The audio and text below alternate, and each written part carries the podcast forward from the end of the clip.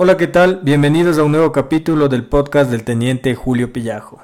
Este capítulo llega gracias al gentil auspicio del restaurante Jumar, comida manavita elaborada con las mejores manos. Están ubicados en Sangolquí, en la avenida Calderón y García Moreno. Visítalos.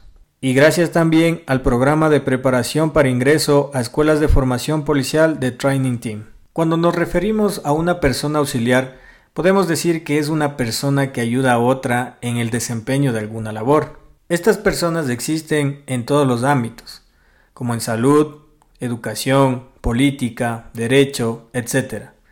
Y en la labor policial no puede ser la excepción. Estas personas son comúnmente conocidas como auxiliares y son las personas en las que más confía el oficial, el clase más antiguo o el policía que se encuentre a cargo de un grupo. Pero ¿por qué se llega a confiar tanto en una persona y por qué es necesario un auxiliar dentro de la función policial? La principal respuesta a dichas inquietudes radica en que el trabajo en equipo siempre será mejor. Y más aún si parte de tu equipo es una persona que comparte tus mismos ideales y tu misma vocación de servicio. Durante mi carrera como oficial, tuve la dicha de tener como auxiliares a grandes personas, a excelentes profesionales, excelentes policías, llenos de valores y principios, pero sobre todo policías que tenían muchísimas ganas de trabajar y seguir creciendo tanto en el ámbito profesional como en el ámbito personal. Fueron estos auxiliares quienes a través de su conocimiento y su experiencia me ayudaron a convertirme en un buen policía. Fue con ellos con quien conviví la mayor parte de mi carrera policial y fue con ellos también con quien compartí una serie de experiencias, buenas, malas, de momentos felices y otros no tanto.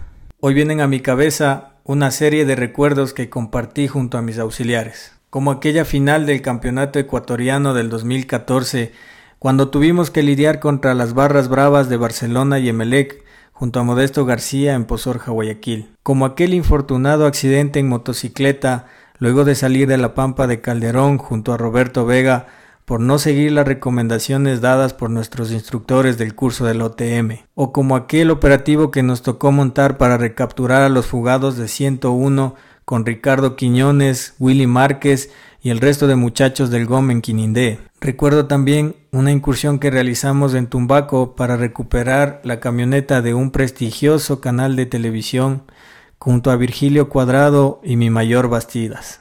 Y cómo olvidar cuando desarticulamos una organización delictiva de homosexuales dedicados a la extorsión, luego de un allanamiento en flagrancia en pleno centro de Sangolquí y a plena luz del día, junto a José Andrés Gavilanes, don Patito Amagua y mi gran amigo Enrique Cislema. Pero así como hubieron momentos memorables, también tuvimos que vivir momentos sumamente tristes como tener que despedir a tres compañeros que perdieron su vida en el cumplimiento de su deber ahogados en un río del cantón Quinindé, o como cuando tuvimos la mala fortuna de estar de turno en la amanecida cuando dos compañeros perdieron su vida en el interior de un vehículo en Calderón. Es toda esa serie de momentos compartidos lo que lleva a generar confianza y una gran amistad entre el auxiliar y el oficial o el clase antiguo.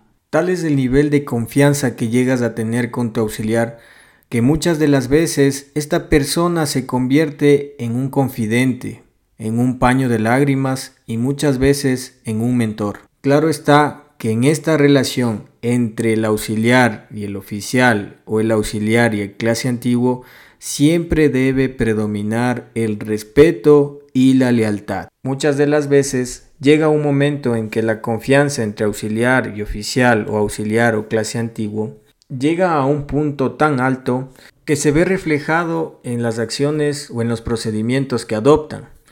Es decir, y por poner un ejemplo, en un procedimiento, mientras el oficial o el clase antiguo redacta el parte, el auxiliar está ingresando los detenidos en la zona de aseguramiento, que mientras el oficial está realizando o ya realizó la cadena de custodia, el auxiliar será el encargado de entregar las evidencias y de realizar el reconocimiento de las mismas, que mientras el auxiliar imprime y arma los juegos de los partes, el oficial está rindiendo su versión ante el fiscal, o cuando tienen algún viaje fuera de la provincia. En el viaje de ida maneja el auxiliar y en el viaje de retorno maneja el oficial. Son estas pequeñas cosas las que fortalecen los lazos de amistad entre estas dos personas. Quizás esta última parte sea mal interpretada por algunos oficiales, pero quienes verdaderamente hemos estado en la calle sabemos que es así. Con esto quiero dejar como lección que una sola persona no puede realizar un trabajo eficiente que siempre será mejor el trabajo en equipo. Finalmente quisiera añadir que ya sea en patrullero, en motocicleta, uniformados, encubiertos e inclusive a veces a pie, mis auxiliares siempre estuvieron ahí secundándome, con el fin de lograr un poco de justicia en este país. Y en cada lugar donde trabajamos, siempre obtuvimos buenos resultados, y siempre recordarán algún procedimiento que de seguro ahora lo tomarán como referente para el desarrollo de otros. Saludos cordiales mis estimados 301 73 1220 123.